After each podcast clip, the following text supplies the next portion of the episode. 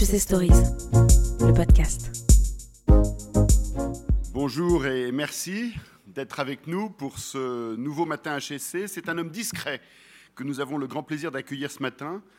Et pourtant, un tiers de ce qu'il y a dans nos voitures vient de Valeo, l'entreprise que vous dirigez, Jacques Achimbrois.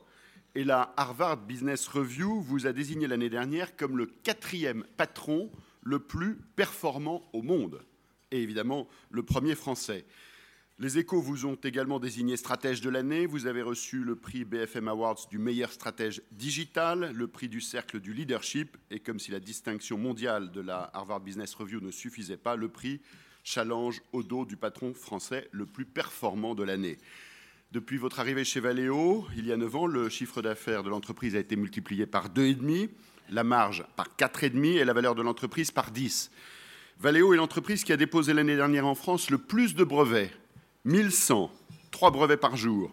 Autant dire que votre échange dans quelques minutes avec Vincent et avec nos invités sera sûrement passionnant pour partager votre expérience et comprendre les clés de succès d'un champion français et mondial de l'industrie et de la technologie. Mais quelques mots rapidement sur votre parcours. Vous étudiez au lycée Ampère à Lyon, puis en prépa au lycée du Parc, avant d'intégrer l'école des mines Paris Tech, promo 75, dont vous présidez d'ailleurs depuis 2012 le conseil d'administration. Ingénieur du corps des mines, vous travaillez d'abord dans l'administration en Lorraine, à la direction générale, à la direction régionale de l'industrie et de la recherche, la DATAR, avant de rejoindre en 1987 le cabinet de Jacques Chirac, alors Premier ministre, comme conseillère à l'industrie. C'est l'époque des grandes privatisations qui convient au libéral que vous êtes, intimement convaincu de l'efficacité du marché libre. Vous ferez d'ailleurs une expérience marquante quelques années plus tard lorsque vous découvrirez l'application Uber à la sortie d'un spectacle aux États-Unis il y a eu, je cite, un afflux de demandes qui a conduit à une hausse instantanée du prix et cela a généré aussitôt un essaim de taxis. C'était, dites-vous, fascinant d'efficacité. L'arrivée de la gauche au pouvoir vous conduit dans le privé, chez Saint-Gobain, justement privatisé, qui est alors une véritable pépinière de futurs grands patrons.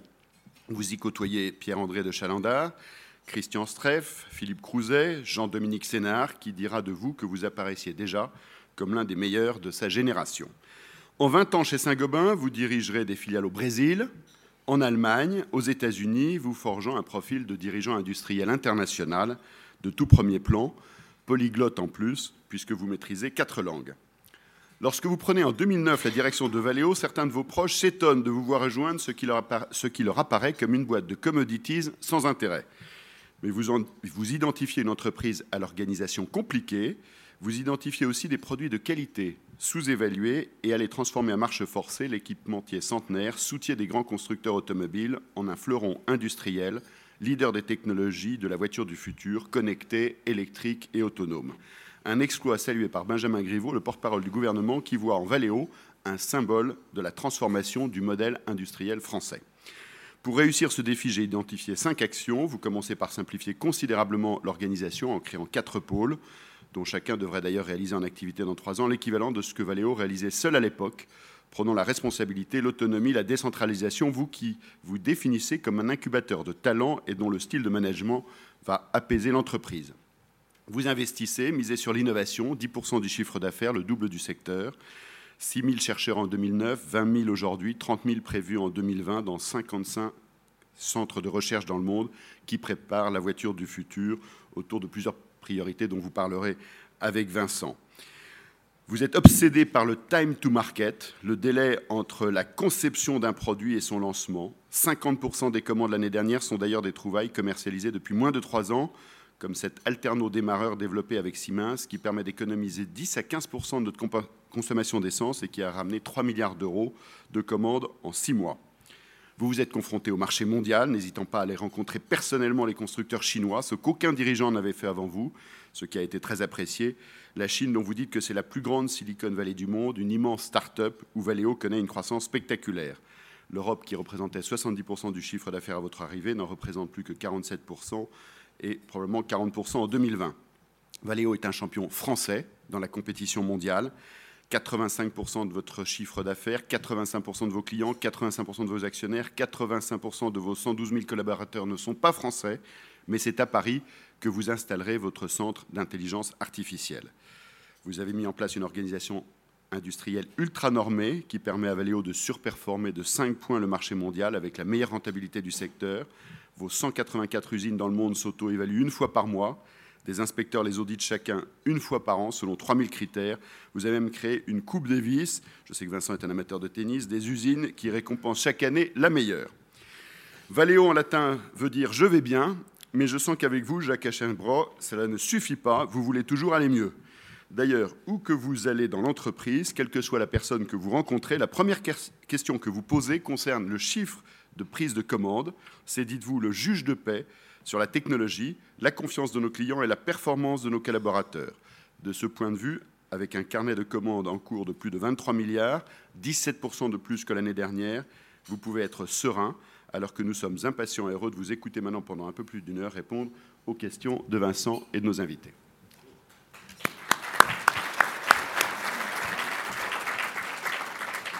Bonjour à vous tous et merci, cher euh, Jacques, de passer cette heure en notre compagnie avec ces trois séquences classiques, notre petite revue de presse. On va rentrer ensuite dans le, vif du sujet, les questions de la salle à partir de 9h, et puis on terminera sur une séquence un petit peu plus personnelle. Alors, euh, les échos de ce matin me servent vraiment la première question sur un plateau, puisqu'on apprend que la France remonte sur le podium européen de la production automobile, puisque c'est vrai, depuis plusieurs années, figurez-vous que euh, la Grande-Bretagne était passée devant la France, fière nation de l'automobile. Eh bien non, nous étions numéro 4.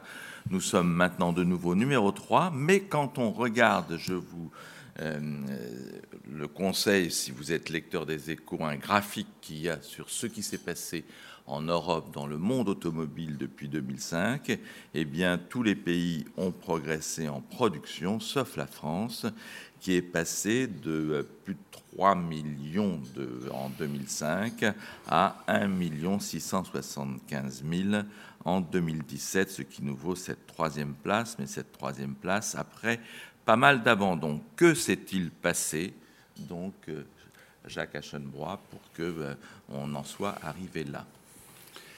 En fait, il y a deux chiffres qui sont intéressants euh, dans ce tableau. Le premier, c'est qu'effectivement, la France a perdu à peu près 50% de sa production. Et dans le même temps, l'Allemagne euh, a augmenté d'une vingtaine de pourcents. C'est ça, oui, passé de 4,9 millions à 5,6 millions Un peu moins de 20%. Et ces deux chiffres sont très spectaculaires. Euh, il n'y a aucune raison intrinsèque, a priori, que l'Allemagne continue de monter et que la France baisse à ce point. Il y a probablement deux raisons euh, complémentaires, et ces deux raisons expliquent toute la stratégie qu'on a menée. Euh, la première raison, euh, c'est que les gammes de produits fabriqués par les constructeurs français et les gammes de produits fabriqués par les constructeurs allemands en Allemagne ne sont pas du tout les mêmes. Les constructeurs allemands se sont spécialisés pour beaucoup d'entre eux sur des voitures qu'on appelle premium, que ce soit Daimler, que ce soit Audi, que ce soit BMW. Et le groupe Volkswagen a réussi à continuer de produire euh, en Allemagne des produits de type euh, Golf euh, ou Passat à des coûts qui sont probablement plus élevés, mais à des prix de vente qui sont aussi plus élevés. La France étant davantage spécialisée sur des produits entrée de gamme, a eu plus de mal à résister. Ça, c'est le premier point. Le deuxième point, c'est bien entendu les coûts salariaux. les coûts salariaux en France, quelle que soit la façon dont on regarde, dans cette période-là, sont devenus plus élevés euh, que les coûts salariaux en Allemagne, ce qui est quand même un paradoxe. Alors peut-être que ça va changer dans les années qui viennent avec la folie. Euh, j'ai dit ça euh, au patron de notre comité européen, qui est un Allemand, en disant on est revenu à la folie salariale de Ligue Metal, qui est revenu dans une période d'agressivité qu'on n'avait pas connue depuis probablement M. Schröder il y a une quinzaine d'années, et qui font que les coûts salariaux en Allemagne risquent de remonter. Euh, donc c'est ça qui s'est passé. Euh, c'est assez décevant finalement. La France aujourd'hui, euh, si on compare les 1,6 million de voitures par rapport aux 85-90 millions de voitures produites dans le monde, ne représente moins que 2% du marché mondial. Et pour nous, c'était évident qu'il fallait, un, qu'on aille en Asie. L'Asie représente aujourd'hui. Tu, raconteras ça tout à l'heure. On a, on a un peu de temps devant nous pour tout cela. Euh, mais, C'est l'impatience un, point, un point quand même sur euh, ce qu'a été la situation de Valeo en France. Est-ce que sur cette période-là, tes usines ont été en gros diminuées de moitié en France, comme l'a été la production française, puisqu'on sait que les usines des équipementiers sont très liées à celles des constructeurs. Je n'ai pas les chiffres en tête de 2006, j'ai ceux en tête de 2007, mais disons que ça n'a pas beaucoup changé. Euh, le, on a, il, y a, il, y a, deux chiffres qu'il faut qu'on retienne. Le premier, c'est qu'on a un report déficitaire en France d'un milliard cinq, ce qui veut dire qu'on a perdu énormément d'argent. Et en fait, sur les 26 sites qu'on avait en France, ou qu'on a en France, qu'on avait, parce qu'on en avait vendu trois, euh, il y en a probablement plus de 20 qui avaient perdu de l'argent chaque année depuis plus de 10 ans. Euh, et la, question qu'il fallait se poser, c'est est-ce qu'on essaye de redresser euh, l'activité française ou est-ce qu'on fait ce qu'aurait fait un Américain possédant Valeo? Vous vous rappelez probablement qu'on avait un activiste qui ne demandait qu'une seule chose, c'est qu'on réagisse rapidement à, à, des situations quelquefois difficiles, qu'on ne se donne pas le temps de redresser, ou alors on ferme. Moi, j'ai décidé de réinvestir. On a investi pendant ces dix dernières années de l'ordre de 135% de nos amortissements. Donc, on a mis énormément d'argent euh, sur nos sites français. Nos sites français maintenant sont tous à l'équilibre ou gagnent de l'argent, sauf un, mais qui est très proche de l'équilibre, donc je peux considérer qu'il est à l'équilibre. Euh, et on a monté assez sensiblement notre marge en France, qui reste décalée par rapport à la marge totale du groupe, mais qui est maintenant positive. Et on a commencé à activer notre port déficitaire. Donc euh, on a fait le choix euh, de la durée et le choix. Je pense qu'un groupe français ne peut pas ne pas avoir une base française très solide. On y reviendra là aussi, mais juste un point par rapport à ma question. Est-ce que euh, Alors, la, base, les... la base industrielle, que ce soit en nombre d'usines ou en nombre d'effectifs, de, est-ce qu'elle s'est autant réduite que les chiffres qu'on venait de voir Oui, j'aurais dû commencer par là. Ouais. On est passé de 14 000 à 17 000 personnes entre 2007 et 2017. Euh, les 17 000 personnes, c'est l'année dernière, la fin de l'année dernière. Euh, la sociologie a un peu changé. Euh, on a probablement 1000 opérateurs en moins, c'est-à-dire qu'on a fait d'énormes progrès euh, de productivité dans nos usines. Et le nombre de fonctions support, en particulier la partie RD, a augmenté, puisqu'on a augmenté de 3 000 personnes, elle a augmenté de 4 000 personnes. Pardon, je suis rentré un peu de plein pied dans, dans le monde de Valeo. Euh, J'en sors une seconde pour euh, euh, boucler cette revue de presse avec ce papier du, du Figaro euh, évoquant la politique de notre maire préféré. Nouveau recours contre les voies sur berge piétonne, nous dit le Figaro. Donc, euh, est-ce que tu as le sentiment que euh, Anne Hidalgo veut tuer l'auto? Oui. Il faut que j'élabore bah, Tu peux un peu, ça nous intéresse, parce que généralement, cette franchise n'est pas. Euh, par exemple, Carlos Tavares dirait oui, euh, euh, le diesel a gagné la bataille technologique, mais a perdu la bataille politique. Là, là, je veux dire, ta manière de réagir est un peu plus France et massive. J'ai la conviction, et chacun d'entre nous qui voyageons dans le monde, et surtout ceux qui voyageaient dans le monde euh, des pays de l'Est euh, ou des pays sous un joug euh, assez fort. la Chine, par exemple, avant les années 80, voit bien que le développement économique et la mobilité vont de pair. S'il n'y a pas de mobilité, il n'y a pas de développement économique, et vice-versa. Euh, la mobilité euh, est un gage euh, de développement économique et j'ai la conviction très forte, alors mobilité ne veut pas dire forcément voiture, mais la mobilité est un des éléments qui sera un avantage ou un désavantage compétitif des grandes agglomérations dans les années qui viennent. Euh, la, mobilité est forcément euh, une association de, de, transport de masse euh, et aussi de transport très flexible. tout à l'heure, Emmanuel rappelait la découverte que j'avais faite d'Uber il y a quelques années aux États-Unis. on voit bien qu'il y a une, une, flexibilité extraordinaire que peut amener la mobilité digitale. Euh, moi, ce qui me frappe à Paris, mais ailleurs aussi, mais à Paris, c'est euh, d'avoir des voies réservées aux bus dans lesquelles il n'y a pas de bus, et quand il y a des bus, ils sont vides. Euh, ce n'est pas l'utilisation optimale de l'espace public.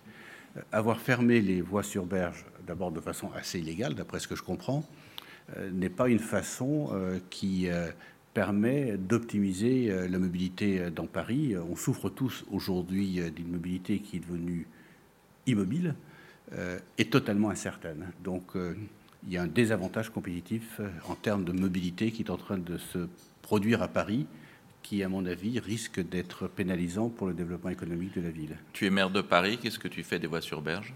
Je les rouvre. Comme avant, sans, sans changement? Non, mais je pense qu'il faut regarder de façon plus précise. Mais euh, on ne peut pas fermer un espace aussi important qui était une façon de, de passer d'un côté à l'autre de la ville sans le remplacer par autre chose. Euh, Et en plus, en plus, il y a beaucoup de travaux euh, sur la rue de Rivoli, euh, sur sûr. beaucoup d'endroits. Donc on a bloqué un espace vital important. Moi, ce qui- je reviens peut-être un instant sur. je suis allé voir à Singapour ce qui se passe. Ce qui est très intéressant à Singapour, Singapour, c'est en taille et en population Paris et la petite couronne. La réflexion qu'ils ont est une réflexion à très long terme. C'est comment augmenter la mobilité euh, en, en pensant avant tout au service, en se disant on est un pays riche, euh, c'est pas en augmentant les impôts qu'on va réussir à enlever la voiture, mais c'est en améliorant le service. Est-ce qu'on se pose cette question euh, ici à Paris? La réponse est non. Euh, le service n'est pas bon, la, mobilité n'est pas bonne. et puis quand on a des périodes comme celle-ci où la SNCF fait grève, on n'a pas un service public qui pense au public.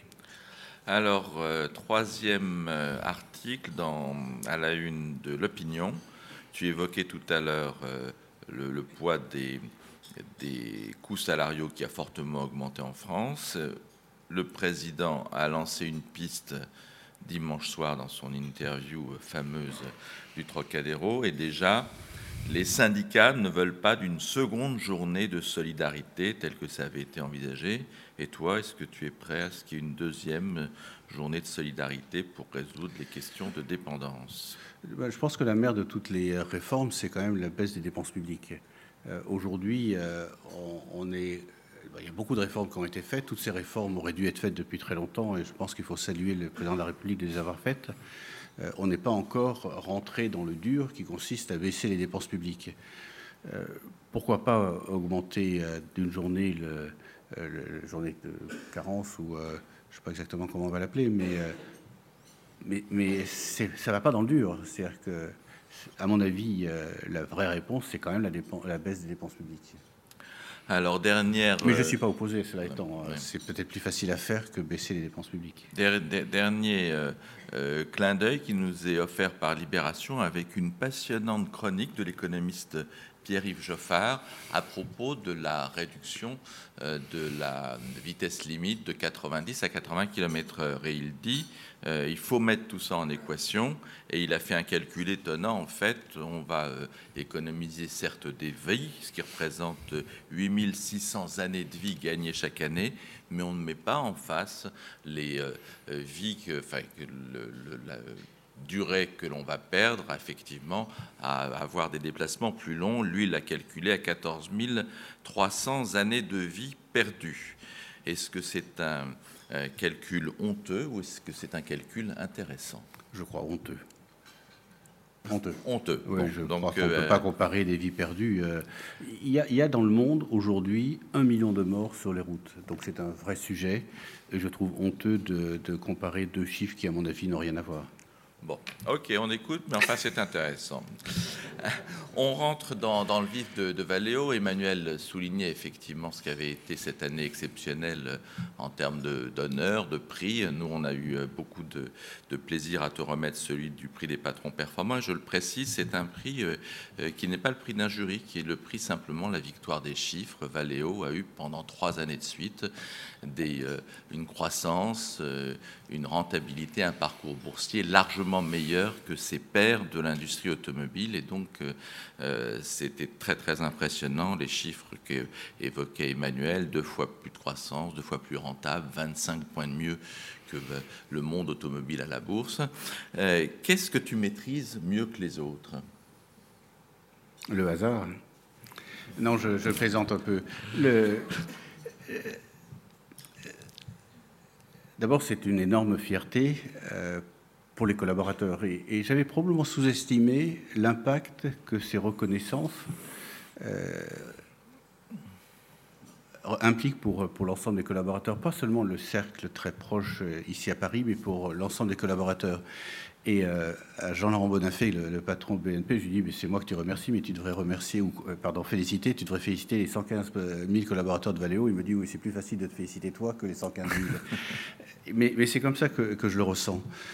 Alors, je crois qu'on a fait des choix, euh, des choix, euh, quand je suis arrivé à Valeo, qui ont payé euh, dans la durée.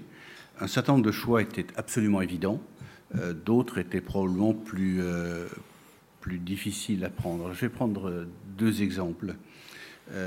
on était une entreprise moi, j'avais l'opinion ou l'impression de l'extérieur que Valeo est une entreprise extraordinairement bien gérée. C'était la main de fer euh, de Noël Goutard euh, qui planait encore sur Valeo, euh, mais avec des produits d'une extrême banalité.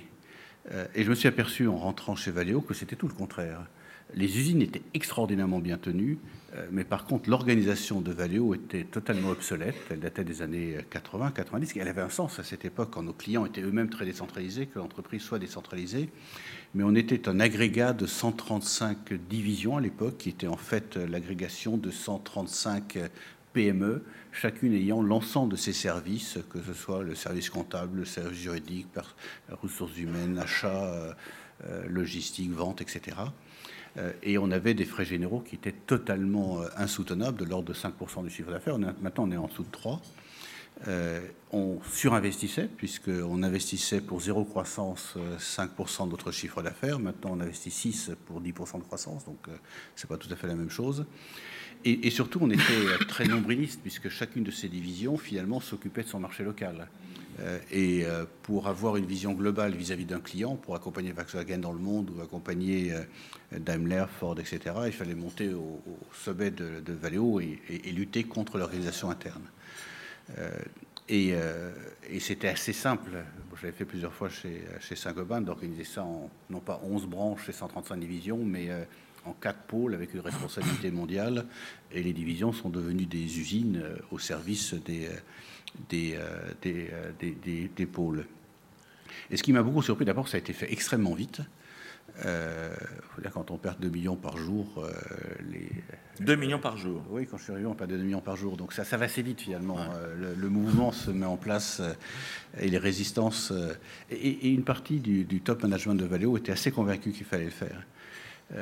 Et, et, ce qui m'a surpris, c'est que je suis arrivé en mars, l'organisation a été dessinée en juillet, elle a été négociée avec les syndicats à l'automne et commence à être mise en place au 1er janvier l'année suivante. Donc c'est 7-8 mois.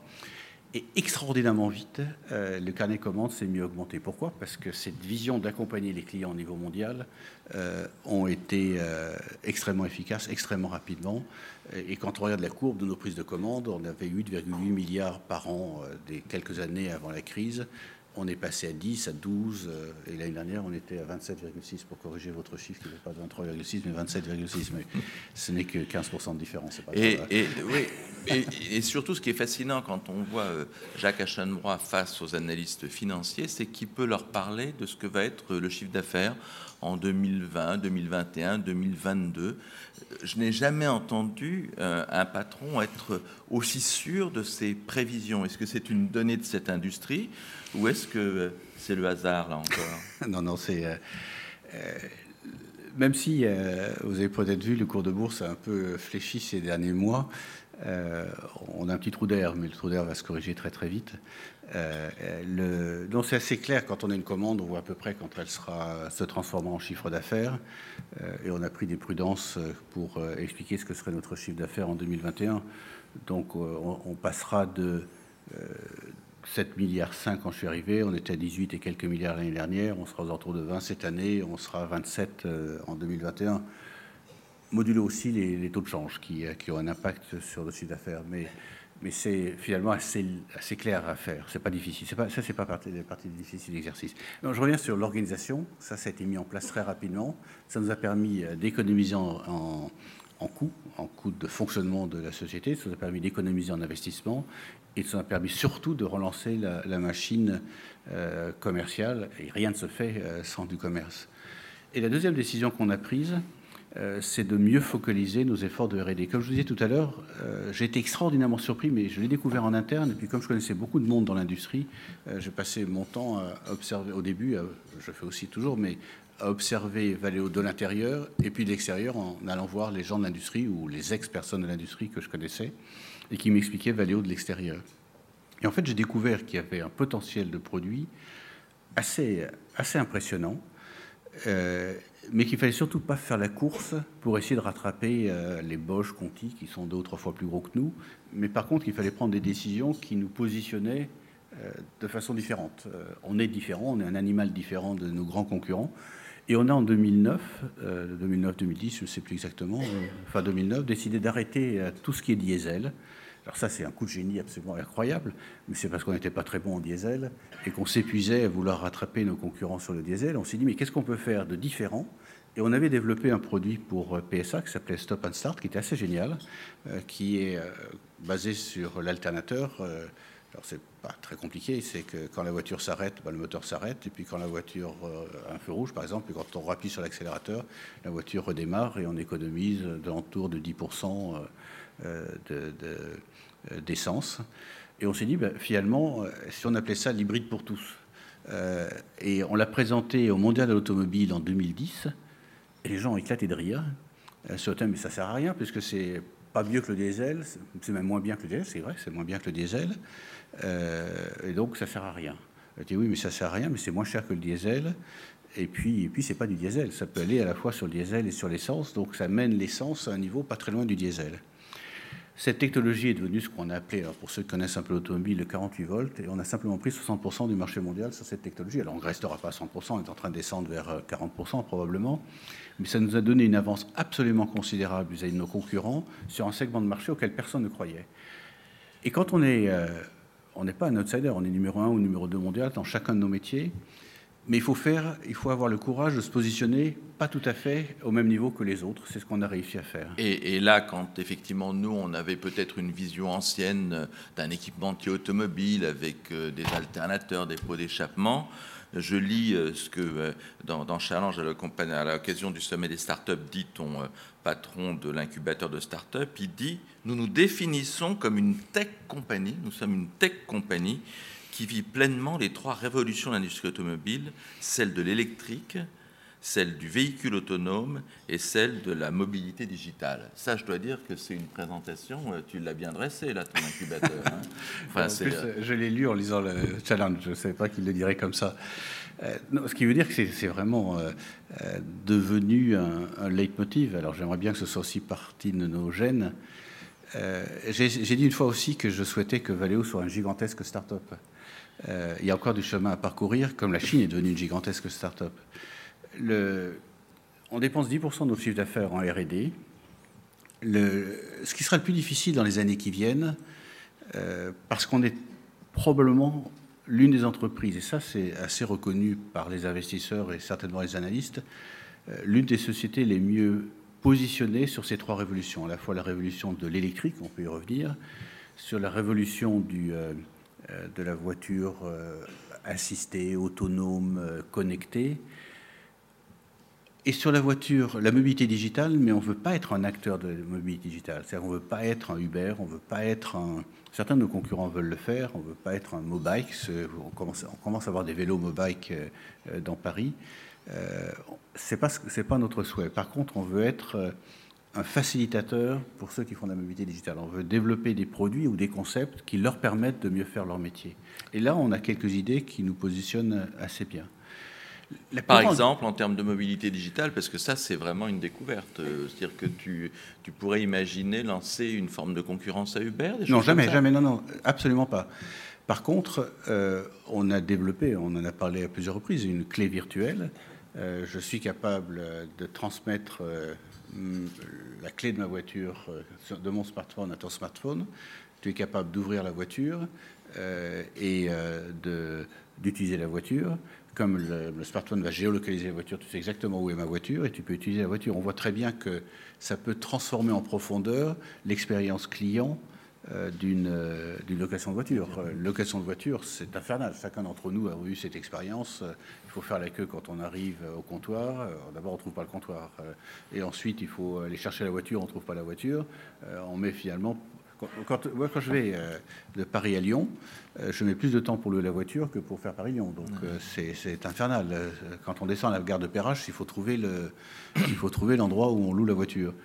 On voit très bien que ça change assez profondément l'expérience client. Et on peut aller aussi à la gestion de flotte. Donc c'est plutôt ce genre d'application qui peut aider Plutôt que le service lui-même. Plutôt que le service lui-même. Alors, arrêtons-nous une seconde sur le premier point, parce que la voiture électrique, ça nous passionne forcément. Euh, quelle place euh, tu euh, penses qu'elle va prendre dans, l'ensemble de la, production automobile Et pourquoi je crois que tu as, au CES de Las Vegas, lancé un véhicule électrique très bon marché? Quelle est cette idée? C'est de, montrer ce que vous êtes ou est-ce qu'il y a une idée derrière la tête Non. Alors, l'une des caractéristiques des trois révolutions, c'est souvent le cas dans les révolutions, on sait qu'on y va, on ne sait pas à quelle vitesse et on ne sait pas quel sera le point d'équilibre. Et c'est vrai sur les trois révolutions.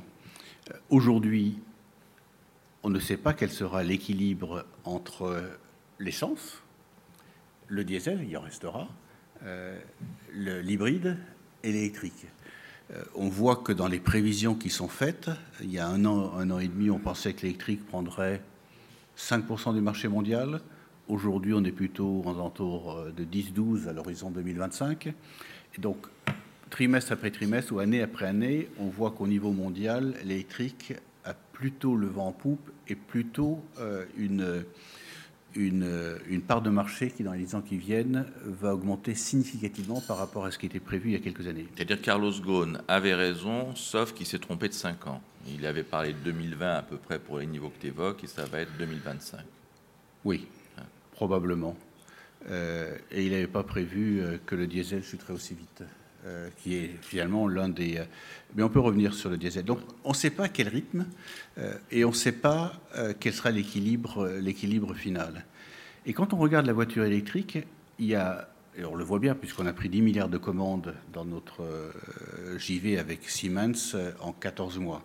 Qu'est-ce que c'est cette JV La JV qu'on a créée avec Siemens, c'est spécialisé, hein, c'est un peu une, une, inexactitude ou une incertitude que vous avez dite, c'est pas sur le sur l'hybride, c'est sur le véhicule électrique de forte puissance. Donc euh, euh, les, les, voitures de type Zoé, Leaf, etc., les moteurs de fort voltage, euh, électronique de puissance. et on a pris 10 milliards de commandes et on voit aujourd'hui une offensive de l'ensemble de nos clients, européens et, euh, japonais, euh, très clair pour développer une gamme de produits de véhicules électriques qui sera disponible euh, dans les années 2019, donc c'est très rapide, 2020. parce que moins de diesel, je vais peut-être revenir un peu en arrière. Aujourd'hui, on a deux niveaux de régulateurs. il y a le régulateur traditionnel, les États, la Commission européenne, ou l'État chinois, ou l'État fédéral aux États-Unis qui a donné des normes sur les émissions de CO2. Et puis il y a de nouveaux régulateurs qui sont apparus, les, les villes, euh, Paris en est une, mais pas seulement, euh, qui ne s'occupent pas vraiment des émissions de CO2, mais s'occupent de santé publique et considèrent que l'ennemi n'est pas le CO2, mais que l'ennemi c'est le NOx et euh, les particules. Et veulent lutter contre les émissions de NOx et de particules. Moins de NOx, moins de particules veut dire moins de diesel, moins de CO2 veut dire plus de diesel. Donc il y a une euh, contradiction entre les deux. Et qu'est-ce qui va se passer? Est-ce que le diesel est mort quand on voit la chute très très importante du marché en France? On est passé sous 50%, on est euh, proche de 40% maintenant. Est-ce qu'en fait, finalement, c'est un moteur parfait pour limiter le CO2, mais qui n'est plus ennemi euh, politiquement, comme j'évoquais tout à l'heure? Je pense que le diesel sera limité à quelques applications, oui et que cette chute du diesel est inévitable et inexorable aujourd'hui. Que ce soit, techniquement ou technologiquement euh, bien ou mal, c'est plus la question aujourd'hui. Euh, c'est que il y a trop d'ondes négatives. Mais euh, quand j'ai pris ces décisions en 2009, il y avait déjà des ondes négatives sur le diesel. Ça fait très longtemps qu'il y a un certain nombre de personnes, soit les ONG, soit un certain nombre de partis politiques, euh, en France et dans d'autres pays qui sont très négatifs sur le diesel, justement à cause de ces émissions euh, de NOx et de, particules. Les nouveaux moteurs diesel sont très bons. mais pour reprendre la phrase de Carlos Tavares, technologiquement, la victoire du diesel est réelle, mais médiatiquement, c'est terminé. Et si vous achetez aujourd'hui une voiture, prendre la décision d'acheter une voiture motorisée avec un diesel quand vous ne savez pas si vous pourrez rentrer dans les villes et vous ne savez pas du tout quelle sera la fiscalité liée au diesel, euh, c'est compliqué, d'où le, désamour euh, en France des Français pour le diesel, mais euh, au niveau européen, tous les pays ont baissé très significativement, sauf l'Italie. Pourquoi l'Italie n'a pas baissé, je ne sais pas. et on voit qu'au niveau européen, on est passé de 55%, un peu moins de 55% de diesel, à 40% à peu près. Et cette baisse va continuer très probablement dans les, dans les années qui viennent même si euh, il y a une tentative en Allemagne euh, euh, où vous avez des stickers sur les voitures qui vous marquent I love my diesel. Donc les Allemands sont toujours un peu un peu plus pragmatiques sur ces sujets-là. Qu'est-ce qui restera comme usage du diesel alors? Probablement les véhicules utilitaires et quelques voitures très haut de gamme qui permettront, qui auront le, en termes de, de coûts dont le prix permettra de supporter le coût euh, d'un équipement qui permette de réduire euh, très drastiquement les NOx euh, et les, particules. Est-ce que l'électrique est la panacée? Dans un pays où l'énergie est nucléaire, oui, c'est évident. Dans un pays comme l'Allemagne où le charbon reste, ou la Chine, reste une partie très importante de la production électrique, c'est moins sûr. Euh, mais après, il faut distinguer ce qui est santé publique dans les agglomérations, et, le sujet de santé publique dans les agglomérations est un vrai sujet.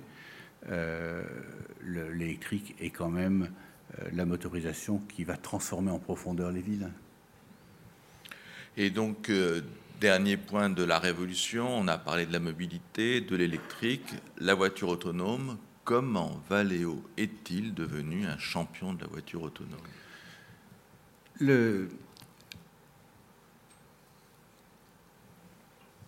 On est un champion de la voiture autonome, mais surtout un champion des, capteurs. Euh, on a probablement le meilleur, euh, euh, la meilleure gamme de capteurs au monde. Euh, on n'a pas tous les capteurs, mais on a la meilleure gamme de capteurs au monde. Et on est de très loin euh, en termes de chiffre d'affaires et en termes de progression. Euh, le numéro un mondial sur les capteurs. Les capteurs, ce sont des capteurs ultrasons, le bip bip bip qu'il y a dans votre voiture, c'est un bruit que je trouve extraordinairement désagréable avant d'arriver chez Valeo. Maintenant que je suis chez Valeo, je trouve qu'il a une musique qui teinte. un peu de tiroir caisse, c'est ça Qui teinte le tiroir caisse. On doit avoir à peu près 40-45% de marché mondial. On a une croissance très très forte. Euh, on a probablement le meilleur euh, gamme de caméras, toutes les caméras qui euh, permettent de voir ce qu'il y a autour de la voiture. on s'est associé avec Mobileye pour une caméra frontale, puisque c'était une faiblesse qu'on avait. on a des radars, donc on a le seul au monde à avoir un, laser scanner. Donc on a la meilleure gamme de, de capteurs au monde. Et, et, là aussi, il faut faire des choix sur notre positionnement sur la chaîne de valeur. Et on fait des choix. Euh, on a fait le choix de sortir du diesel, d'aller vers l'hybride et vers euh, l'électrique. Euh, sur la voiture autonome, on a fait le choix d'être le meilleur acteur au monde et d'avoir de mettre beaucoup d'argent sur l'évolution technologique de ces capteurs tous les logiciels qui permettent, euh, c'est comme le cervelet qui regarde ce qu'il y a, qui coordonne les yeux, les oreilles, les doigts, etc., pour sentir tout ce qu'il y a autour de la voiture. Et puis un certain nombre de fonctions. On est le numéro mondial, on a probablement 45% de part de marché mondial sur l'assistance euh, au parking. Euh, on a des fonctions de type freinage d'urgence qui permettent à la voiture de rester sur une ligne, sur une voie, sur autoroute par exemple. Donc on a toute une série de fonctions. Euh, par contre, sur le haut de la pyramide, euh, c'est-à-dire que la voiture, euh, tous les logiciels qui permettent à la voiture d'aller d'un point A à un point B, là, on serait en concurrence totale avec nos clients ou avec des gens comme Google. Google a mis cette activité dans une de ses filiales qui s'appelle Waymo.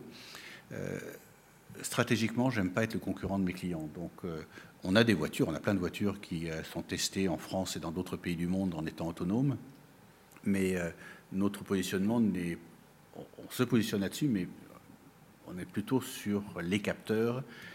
Parce qu'aucun de nos clients a décidé d'investir dans les capteurs, aucun de nos clients a décidé d'investir sur les premiers niveaux de logiciels. Par contre, tous ont décidé d'investir sur le haut. Donc, euh, Merci Jacques de nous avoir dessiné un peu le, paysage de demain. Je voudrais revenir à celui d'aujourd'hui avant de laisser la, parole à la salle et notamment au choix euh, industriel que tu as fait. Euh, Emmanuel évoquait tout à l'heure le fait que 85% du chiffre d'affaires, des effectifs, des euh, clients, des investisseurs sont en dehors de France et pourtant tu te revendiques comme une entreprise française et tu ajoutes quand tu dis ça pour cela, euh, il faut avoir de l'amour. Qu'est-ce que c'est que l'amour de Jacques Aschenbrois, industriel pour la France? Alors, en fait, la question, je l'avais posée à l'ancien président de la République en disant voilà, qu'est-ce qui fait qu'une entreprise qui est 85%, etc. La réalité, c'est que 80% de nos effectifs ne sont pas français, 85% de nos clients ne sont pas français. 85% de notre chiffre d'affaires n'est pas fait en France, et puis 85% euh, de nos investisseurs ne sont pas français. Qu'est-ce qui fait qu'on est, euh, est une entreprise française? C'est une espèce de miracle. Euh, il m'a dit, ben vous, euh, toutes les antièmes qu'on peut entendre d'un politique, et moi je lui dis non, c'est l'amour. C'est-à-dire que le désamour nous fera partir, et donc c'est l'amour qui nous fera rester. Moi, je ne ferai pas partir Valeo de France. C'est-à-dire que tant que je serai patron de, de Valeo, on restera en France. Je ne sais pas ce que feront dans 20, 30 ans, quand un successeur viendra. Euh, je ne sais pas quelle décision il ou le conseil d'administration, euh, Michel euh, de Fabiani est au conseil, il peut peut-être forcer le destin, mais je ne crois pas à une entreprise apatride. Je pense qu'il faut qu'on ait une racine. Souvent on pose la question, mais qu'est-ce qui fait que le fait que vous soyez français, est-ce que ça vous aide, vous avez du client? La réponse, c'est pas du tout. Euh, quand je vends un Volkswagen, que je vends un Daimler, quand je vends à Geely euh, en Chine, que je vends à Great Wall en Chine, euh, à Toyota, il sait qu'on est une entreprise française. Mais ça n'a absolument aucun impact sur sa décision d'achat. Ça n'a aucun impact. Donc le fait d'être français ne m'apporte rien commercialement, rien du tout. Est-ce que c'est une force d'attraction vis-à-vis de collaborateurs français? Oui, probablement. Est-ce que c'est une force d'attraction vis-à-vis, quand on a 85% de nos effectifs euh, en dehors de France, et notre plus grand pays c'est la Chine, est-ce que c'est une force d'attraction en Chine? Probablement pas, même certainement pas. Euh, mais par contre, je pense qu'une entreprise doit avoir une racine. On a une racine française. Moi, je crois qu'on doit être fier d'avoir une racine française. Comme je l'ai dit, on a décidé euh, d'investir massivement en France. Si un jour on me reproche quelque chose, ce sera peut-être ça. Est-ce que vous avez bien fait d'investir? On a investi plus d'un milliard en France ces dernières années. Est-ce que c'est pas une erreur finalement? Parce que vous n'arriverez jamais, et on arrivera. Je ne vois pas aujourd'hui, dans les années qui viennent, euh, d'amener la rentabilité française au niveau de la rentabilité du groupe. On ne sait pas faire. Euh, par contre, euh, on l'amènera suffisamment proche pour que ça ne pèse pas trop sur les comptes euh, du groupe. mais je ne crois pas à une entreprise qui soit apatride. Je pense qu'il faut qu'on ait une nationalité. On est de nationalité française. Et je crois que vous rappeliez, Emmanuel, tout à l'heure, qu'on a pris la décision de mettre notre centre d'intelligence artificielle en France. Tous les calculs financiers montraient qu'il ne fallait pas qu'on le mette en France. On l'a mis en France. Et est-ce que depuis que tu tiens ce discours qui nous réjouit, euh, tu as reçu euh, des preuves d'amour? Non. non, vraiment? Non. le CICE, c'était une belle preuve d'amour. E, oui, non, mais quand on. C'est la discussion qu'on avait avec nos syndicats sur le thème, et puis c'était dans, dans, dans, la, loi, je crois, c'est de dire euh, il faut discuter comment, comment on affecte et qu'on fait avec le CICE. Alors, j'ai plus tout à fait les chiffres en tête parce que j'ai regardé il y a quelques années, mais entre, j'étais assez communique entre 2008 et 2012 ou 13. Euh, on avait augmenté, on nous avait augmenté, on nous avait volé 50 euh, millions d'euros de charges sociales. Le CICE nous en a rendu moins de 20, 17, 18, quelque chose comme ça. Euh, quand on vole ton portefeuille et qu'il y a 500 euros dedans, et euh, quand on rend 150, euh, tu dis bah, qu'avant de discuter, vous demandez les 350 qui manquent.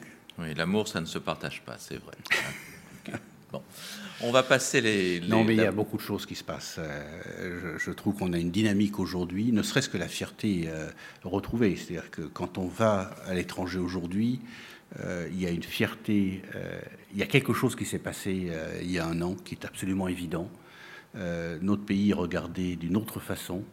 il y a une fierté d'être une entreprise française et d'être français quand on va à l'étranger qu'on avait perdu depuis assez longtemps. Et ça, ça vaut de l'or. Ben, tu vois que finalement, le chinois s'intéresse au pavillon qui est celui de Valeo. Alors, donc, une première question par nos amis de Bain. C'est à vous. Bonjour, Bernard Birchler. Euh, j'ai une question pour euh, poursuivre sur la question de la voiture autonome. On est déjà arrivé à l'autonomie euh, quasiment dans les avions, dans le ferroviaire, dans le maritime. Est-ce que vous pensez qu'il y a des limites à la voiture autonome? On voit que ça prend plus de temps dans cette industrie que dans les autres. Je vais répondre à l'envers à la question. C'est une question qu'on pose assez souvent. Quand est-ce que la voiture autonome va être là? Et elle est là. Euh, on a pris, euh, on doit avoir 15% maintenant d'une start-up française qui s'appelle Navia, euh, qui, qui, est l'une des deux start-up au monde qui existent. L'autre, c'est une autre société qui s'appelle EasyMile, dont on n'a pas pris de part au capital, qui a des navettes électriques et autonomes qui utilisent un certain nombre de nos capteurs et qui roulent. Il doit y en avoir une à la Défense. Alors, il y a, je crois, 80 qui ont été vendus dans le monde. Euh, et qui roulent sur la voie publique. Alors il y en a un certain nombre qui sont dans des espaces fermés, mais il y en a un certain nombre qui roulent dans la voie publique. Assez vite, euh, Waymo dit euh, dans 18 mois, ce sera peut-être plus rapide, il y aura des robots taxis qui exerceront leur activité de taxi en étant totalement autonomes, alors dans des espaces très délimités, bien connus, qui permettent de comprendre l'environnement, mais dans un espace public, ouvert. Euh, donc le robot taxi va venir assez vite. Le moment où vous et moi, on pourra acheter une voiture autonome, c'est-à-dire sans volant et sans pédale, ça, ça prendra beaucoup plus de temps, euh, parce qu'il parce faut que ça roule dans toutes conditions, dans tout endroit. Euh, aller sous le tunnel de la Défense, c'est une cage de Faraday, c'est pas si facile. Euh, et puis quand vous posez la question Orange, quelle est la part du territoire euh, qui est couvert par, Internet ou par le GPS, il dit 95% de la population. Je dis oui, mais euh, en surface de route, ils ne savent pas.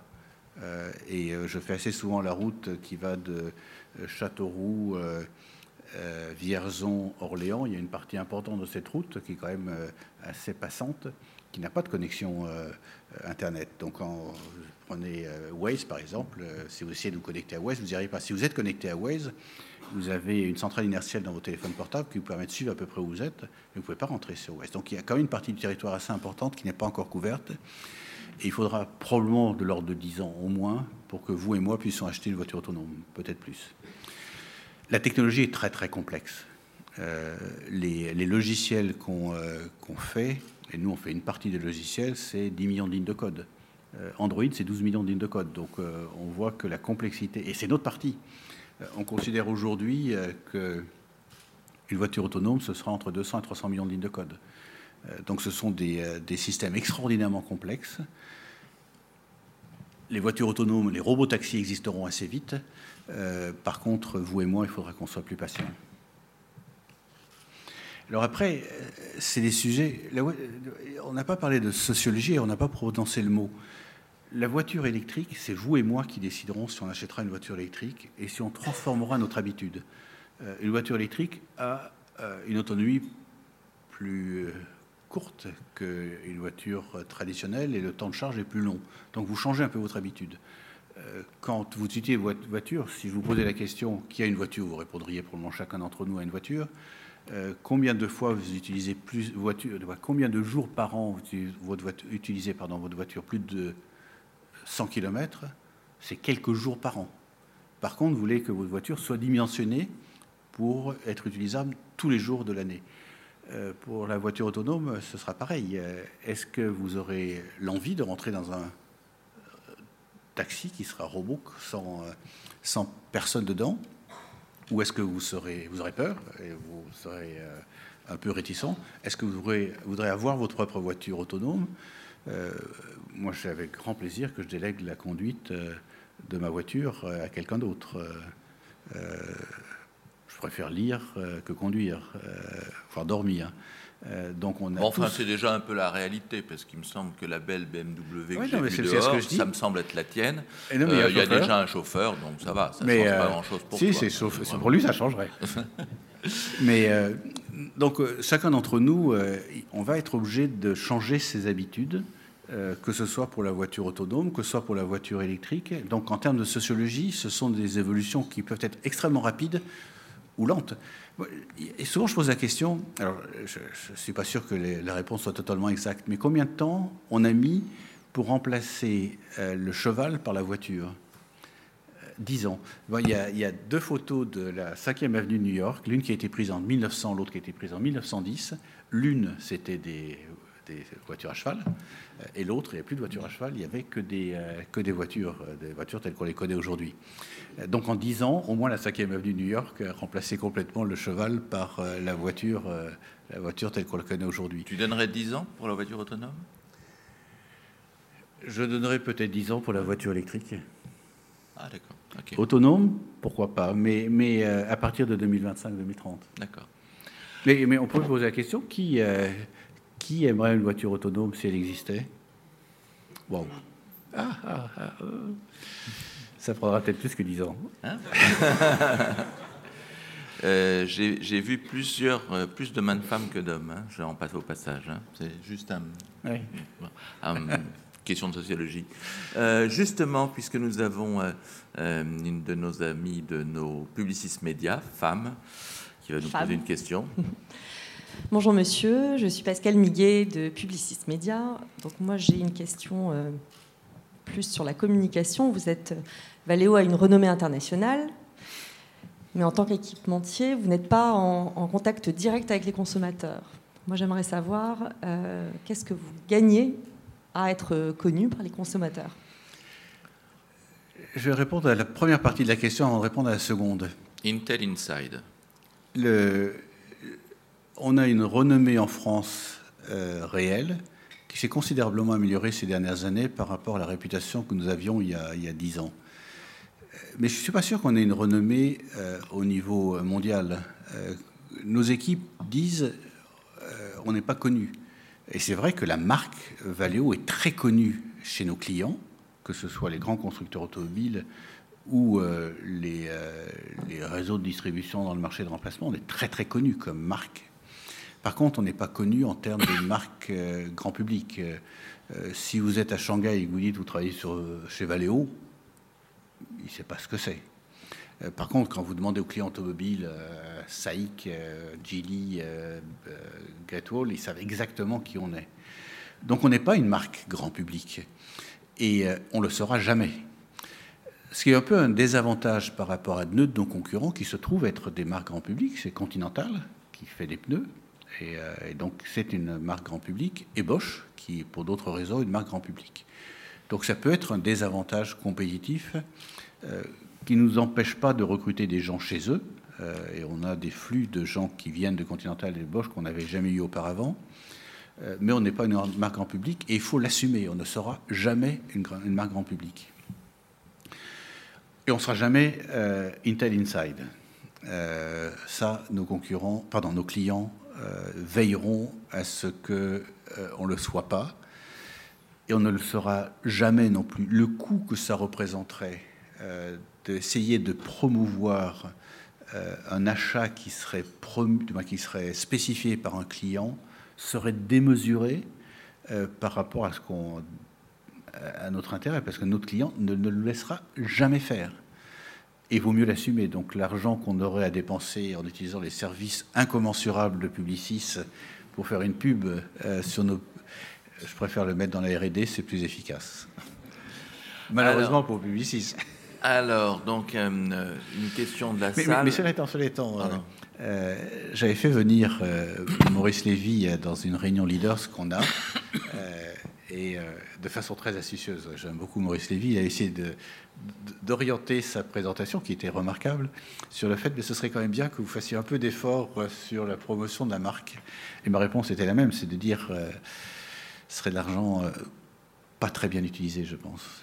Donc il faut être plus astucieux. C'est pour ça qu'on a fait Value Innovation Challenge. C'est une façon d'être plus connu dans les universités. On a un millier d'universités maintenant qui ont à un moment donné travaillé, ou dont les étudiants ont travaillé sur notre Value Innovation Challenge. Ça fait la cinquième année qu'on le fait.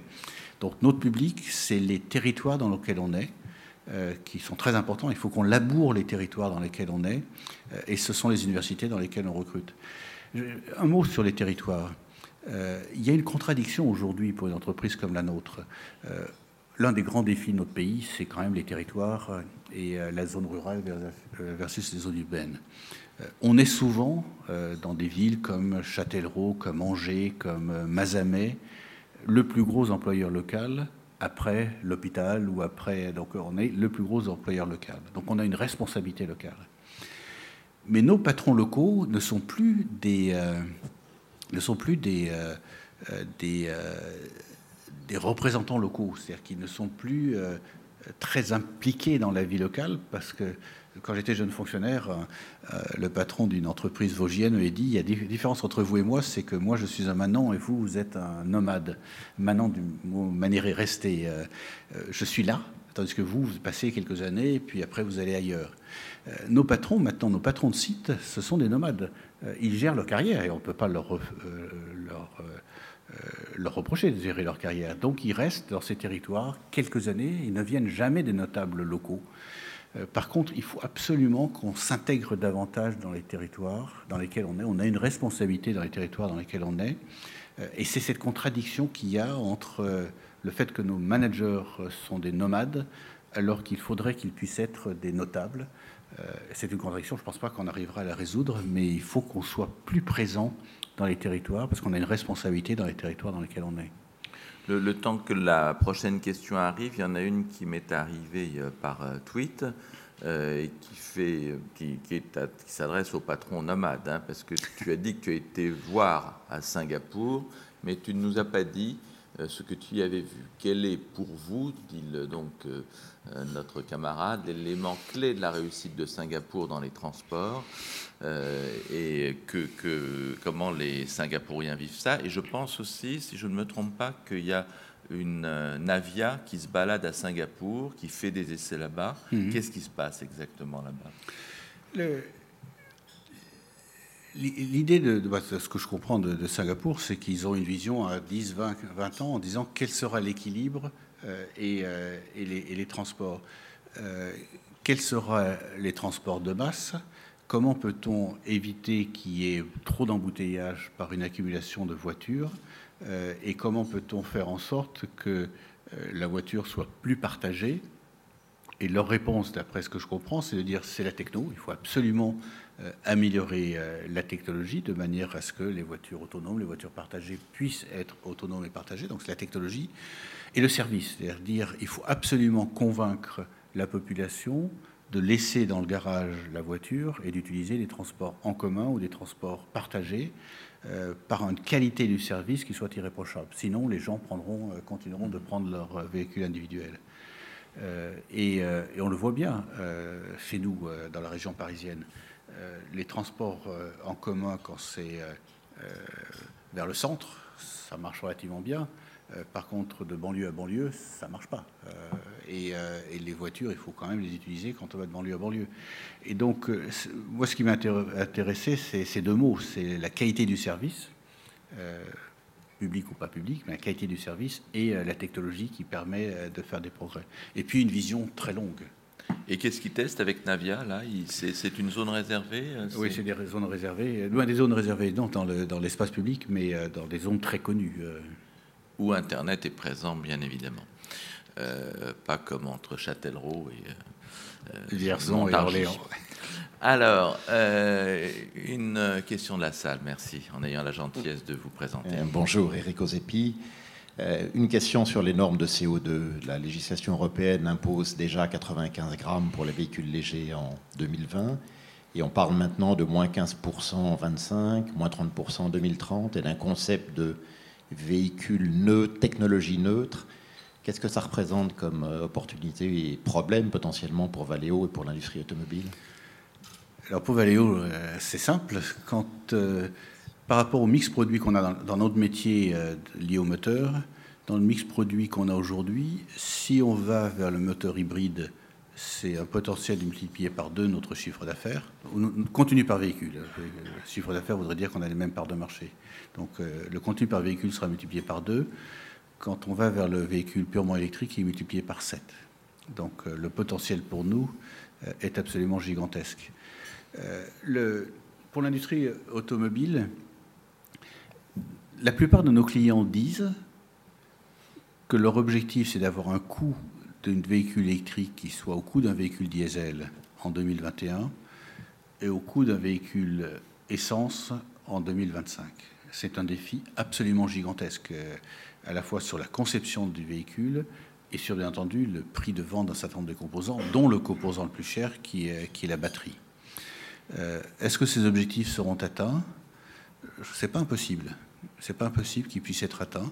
Cela étant, ça veut dire, le grand défi de l'industrie automobile euh, va être dans les années qui viennent l'énormité des investissements à faire, en particulier en R&D, mais aussi en, investissement euh, de, production, et l'équilibre entre la croissance, puisqu'il y a la croissance, et les coûts de R&D cet équilibre, pour chacun d'entre nous, va être extrêmement difficile à trouver. Beaucoup de nos clients disent qu'il va y avoir un impact sur leur marge dans les années qui viennent.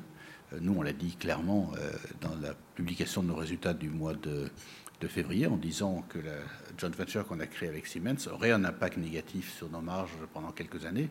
Du reste, notre cours de bourse a baissé de 11,09% le même jour. C'était nos résultats historiques. Euh, et notre cours de bourse a baissé de 11,9%. Ça fait drôle quand même.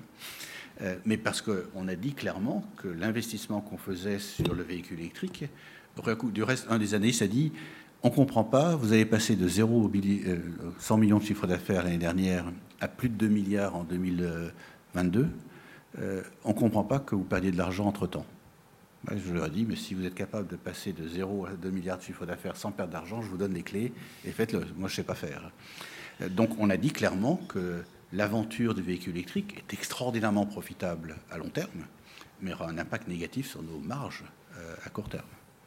Et ce sera vrai euh, quand vous lisez ce que disent la plupart de nos clients, ils disent que euh, l'aventure du véhicule électrique aura un impact négatif sur leurs marges. Une autre question Le micro arrive, le micro arrive. Non, non, non, non, non, non, c'est mieux de le faire. Ah, bonjour, Thierry de Cassan. J'ai deux questions. La première, c'est comment ont évolué les marges respectives des constructeurs automobiles et des équipementiers et comment vous expliquez le différentiel, s'il y en a un? Le deuxième, est-ce que l'usine 4.0, c'est la même révolution que euh, la voiture euh, autonome, etc. On vit une période euh, assez magique et assez rare dans laquelle les marges des constructeurs et les marges des équipementiers ou des grands partenaires des, groupes automobiles sont à peu près équivalentes. Quand on regarde historiquement sur le long terme, ça oscillait, mais oscillait avec des oscillations inverses. Euh, là, on est dans une période où les marges des constructeurs et les marges des grands équipementiers se sont à peu près équilibrées. Après, il faut regarder, est-ce qu'on parle de marge opérationnelle, est-ce qu'on parle de génération de cash, etc. C'est des sujets un peu différents, mais les marges euh, sont, à un bon niveau des deux côtés. Je vais être provocateur sur euh, votre deuxième question. Je n'ai toujours pas compris ce qu'était l'usine 4.0. Euh, c'est un fantasme, il y a beaucoup de choses qui se disent. Donc, comme on n'a pas compris, on a décidé de faire autre chose. Et on s'est dit, on va faire l'usine Valeo du proche futur. Parce que imaginez ce que sera l'usine dans 20 ans, ça ne nous intéresse pas beaucoup. Euh, on a d'énormes programmes euh, de modernisation, d'automatisation. On est probablement des grands acheteurs de ce qu'on appelle des cobots, c'est des cobots, euh, des robots collaboratifs dans nos usines. on a des programmes et des, des, expériences qui sont faites à un certain nombre d'usines. Une fois qu'elles sont, qu'elles sont validées, elles sont immédiatement généralisé dans l'ensemble du groupe. Euh, quelquefois, quand on a, même la plupart du temps, quand on a validé un concept, on transforme une usine par semaine. Alors, une usine par semaine, ça paraît beaucoup, mais quand on a à peu près 200 usines, ça fait 4 ans. Et je trouve ça un peu long. Donc, euh, donc on a des concepts extrêmement précis sur euh, la modernisation, l'automatisation de chacune de nos lignes, mais aussi avoir des usines sans papier, avoir ce qu'on appelle build to truck, c'est-à-dire que vous produisez non pas en fonction d'un programme de production qui optimise la production, mais en fonction des besoins des clients et vous mettez directement les, les, produits prêts à être montés sur un camion. On a, donc on a énormément de concepts qui sont en train d'être montés et déployés dans le groupe. Euh, euh, mais avec un objectif très clair, c'est aller vite, euh, avoir des concepts qui sont développés dans un endroit et généraliser le plus vite possible dans l'ensemble du groupe. Alors, on a évidemment des programmes, on sait exactement ce qu'on veut faire, mais c'est pas un truc très théorique où il dit qu'il faut refondre complètement l'usine. On a vu tout ce que les, les G, les, les, les Bain, Bain euh, à un concept, je crois, avec le BCG euh, à Satori. On est allé voir. Euh, on a beaucoup aimé, mais on a décidé de ne pas faire la même chose. Siemens, etc. On connaît à peu près tout ce qui s'est fait et on a choisi notre propre voie. Une question au centre de la salle. Le micro arrive. Merci. Jean-Marie euh, vous avez à juste titre indiqué que la qualité environnementale d'un véhicule électrique est liée à la production au type de production d'électricité. Il y a un autre élément qui fait débat qui est celui des batteries, et en particulier de la fin de vie des batteries et du recyclage. Quand on multiplie par 10 ou 20 le nombre de batteries qu'il va falloir produire, comment vous voyez la chose et comment vous pensez qu'on va pouvoir avoir une chance de résoudre ce problème? Le grand enjeu sera à mon avis, double. Est-ce qu'il y a une seconde vie pour les batteries? Finalement la façon la plus simple de recycler les batteries, c'est de leur donner une deuxième vie. Et ensuite, c'est le recyclage des éléments de la batterie. Euh, il y a d'autres euh, sujets. La batterie est un sujet important. Le bah, c'est assez facile, je pense, de, récupérer le lithium-ion et différents aspects de, la batterie. Il va falloir qu'il y ait une filière de recyclage des éléments de la batterie qui se mette en place. Euh, on a des liens avec Veolia, par exemple, pour voir si on peut monter quelque chose ensemble, mais d'autres le feront, nous ou d'autres le feront. Euh, il y a certains métaux, euh, en particulier tout euh, le cobalt et autres, donc il y, a, un certain nombre de questions qui se posent sur les matières premières autres que lithium-ion. En avançant, les choses se résoudront. Je ne crois pas qu'il y ait un vrai sujet de ce côté-là. Jacques, pour faire le lien avec la partie un peu plus personnelle, il y a une question intéressante qui est arrivée il y a quelques minutes dans votre transformation, vous avez bien décrit ce qui avait fonctionné, ce qui avait marché, euh, mais est-ce qu'il y a quelque chose qui a été un échec dans la transformation de Valeo? Euh, Non. bon, non. Euh, il y a des programmes qu'on a arrêtés, oui, bien sûr. Il y a des, des des, usines qui ne euh, marchent pas comme je voudrais. Euh, mais ça, c'est la vie normale. Les grands choix qu'on a fait aujourd'hui, euh, sur les grands choix, l'organisation, l'organisation qu'on a mise en place, qu'on avait vraiment réfléchi. Quand je suis arrivé, on s'est réunis à 4 ou 5 personnes tous les lundis matins de 8h à 9h pour réfléchir à notre organisation. Ça, aujourd'hui, elle nous permet, sans la changer, de passer des 7,5 milliards qu'on avait à l'époque à 30, peut-être plus, euh, sans remettre en cause l'organisation. Alors à la marge, elle changera, mais sans remettre en cause l'organisation. Je pense qu'elle a été bien réfléchie et qu'elle euh, est en place. Euh, sur le positionnement produit, par talent ou par hasard, on s'est positionné sur les trois révolutions et ça, ça nous, ça nous place très correctement. Sur les, le choix de ne pas faire de très grandes acquisitions, de se focaliser sur euh, des petites acquisitions euh, très faciles à intégrer. Euh, le, futur nous dira si on a eu raison de ne pas faire une très grande acquisition. Le court terme nous donne plutôt raison.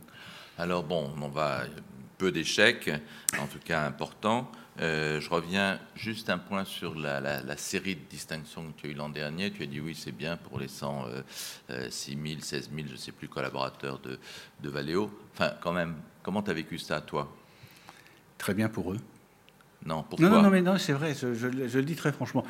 Euh, le, bon, euh, de Fabienne, ma femme, et Fabienne de Brisson, notre responsable de communication, le savent. Mais, mais évidemment que ça fait plaisir. Euh, mais ce n'est pas un travail solitaire. Euh, je crois que vous l'avez dit dans la, dans la présentation. Je considère mon métier ou la façon dont je l'aime le faire, c'est on travaille vraiment ensemble. on passe beaucoup de temps à réfléchir. moi, je passe beaucoup de temps à voyager, à voir nos équipes. et je considère que ce qui a d'incroyable euh, dans ce qui est en train de se passer, ou ce qui s'est passé ces dernières années, ce qui passe à Valeo, cette espèce de, mise en mouvement. Et, et, euh, finalement, on est passé de 45 000 à la fin 2009 à 116 000 à la fin de l'année dernière. Et on a gardé notre culture. Et la culture, c'est une culture qui s'est faite en mouvement.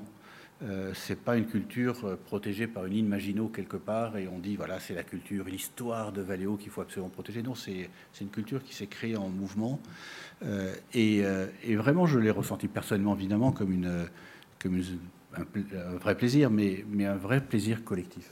Tu es un vrai patron industriel. tu parles allemand. Est-ce que parfois tu te dis que ce serait plus facile pour toi de vivre en Allemagne? Non.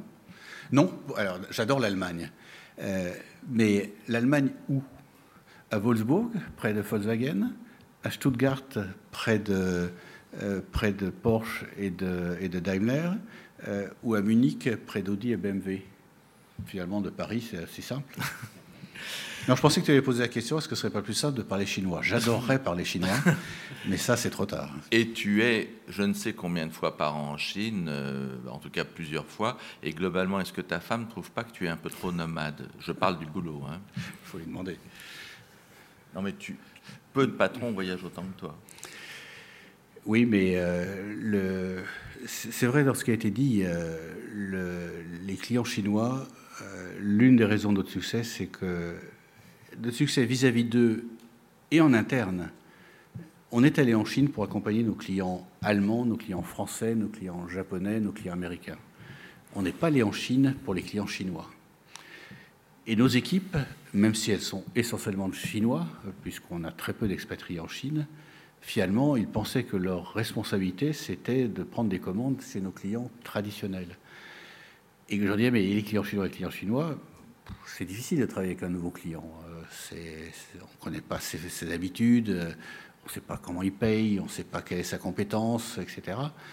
Et quand ils m'ont vu année après année passer systématiquement voir tous nos clients chinois et ne pas voir nos clients euh, français, ne le répétez pas, euh, on n'est pas sous la règle de Chatham House, mais euh, j'ai peu vu nos clients, de la base chinoise de nos clients traditionnels, je n'ai vu que nos clients chinois, année après année, systématiquement. Et maintenant, chaque fois que je vais en Chine, ils me présentent euh, euh, ce qu'on a gagné comme part de marché chez euh, tous les clients. Évidemment, ils me parlent des, Volkswagen, des BMW, etc., qui sont quand même extrêmement importants pour le groupe au niveau global, et il faut absolument qu'on ait nos parts de marché en Chine. Mais ils ont une vraie fierté d'avoir conquis ces clients chinois, et ça s'est fait que parce que je vais 3-4 fois par an en Chine, chaque fois je vais voir des clients chinois. Au dernier matin à HEC, on recevait Tom Enders, le patron d'Airbus, qui s'en va dans un an.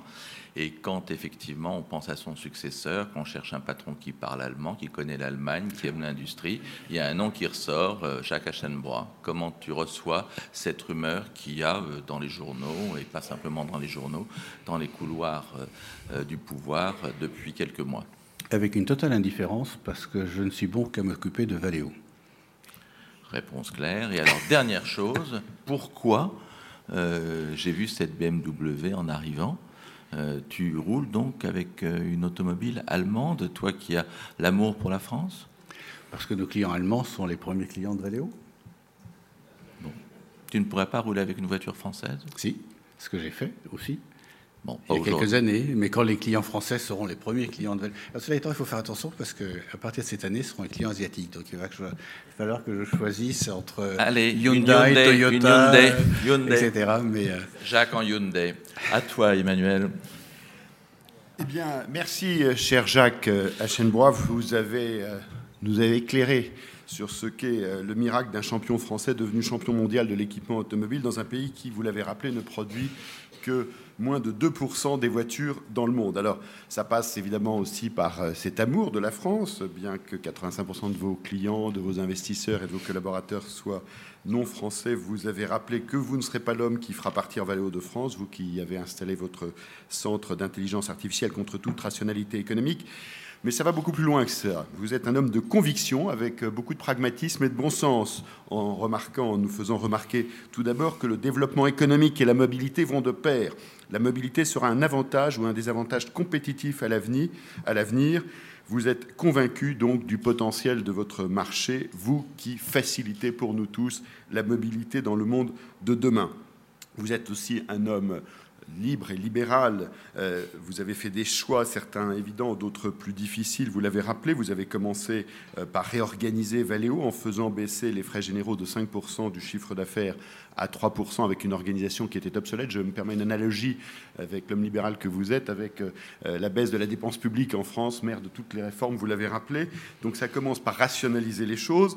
Vous perdiez 2 millions par jour, mais aussi à mettre en place une organisation commercialement très efficace en moins de 7 mois avec des résultats euh, immédiats euh, et tout à fait spectaculaires.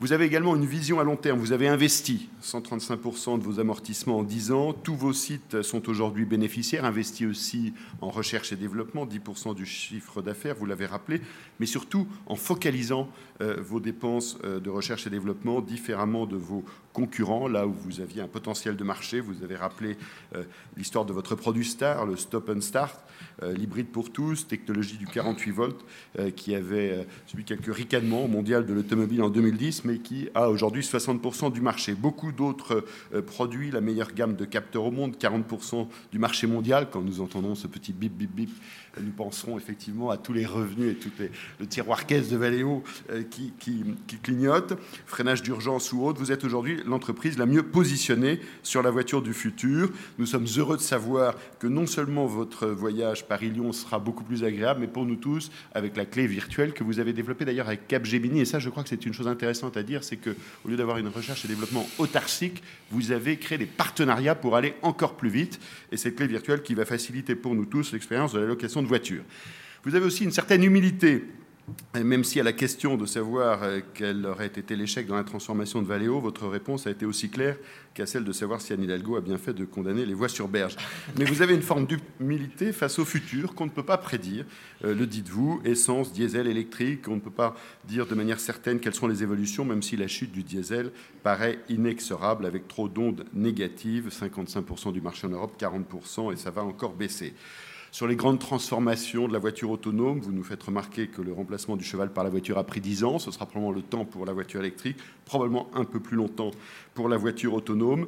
Mais cette humilité, c'est aussi une forme d'observation, d'écoute de votre marché, de vos clients. Je n'ai pas compris l'usine 4.0, donc nous, on va faire l'usine du proche futur. Voilà, pragmatique humble, obsédé par la qualité du service et la technologie, et surtout très attaché à Valeo, puisque à la question de savoir si Airbus pourrait vous tenter, vous avez rappelé que vous aviez une totale indifférence car vous n'étiez bon qu'à vous occuper de Valeo, attaché à Valeo et à vos clients allemands, donc puisque vous avez euh, une BMW, peut-être demain une voiture chinoise. En tout cas, merci d'avoir été avec nous, euh, cher Jacques Aschenbrois, ce matin. Merci à vous toutes et à vous tous. Le 4 mai prochain, nous recevrons...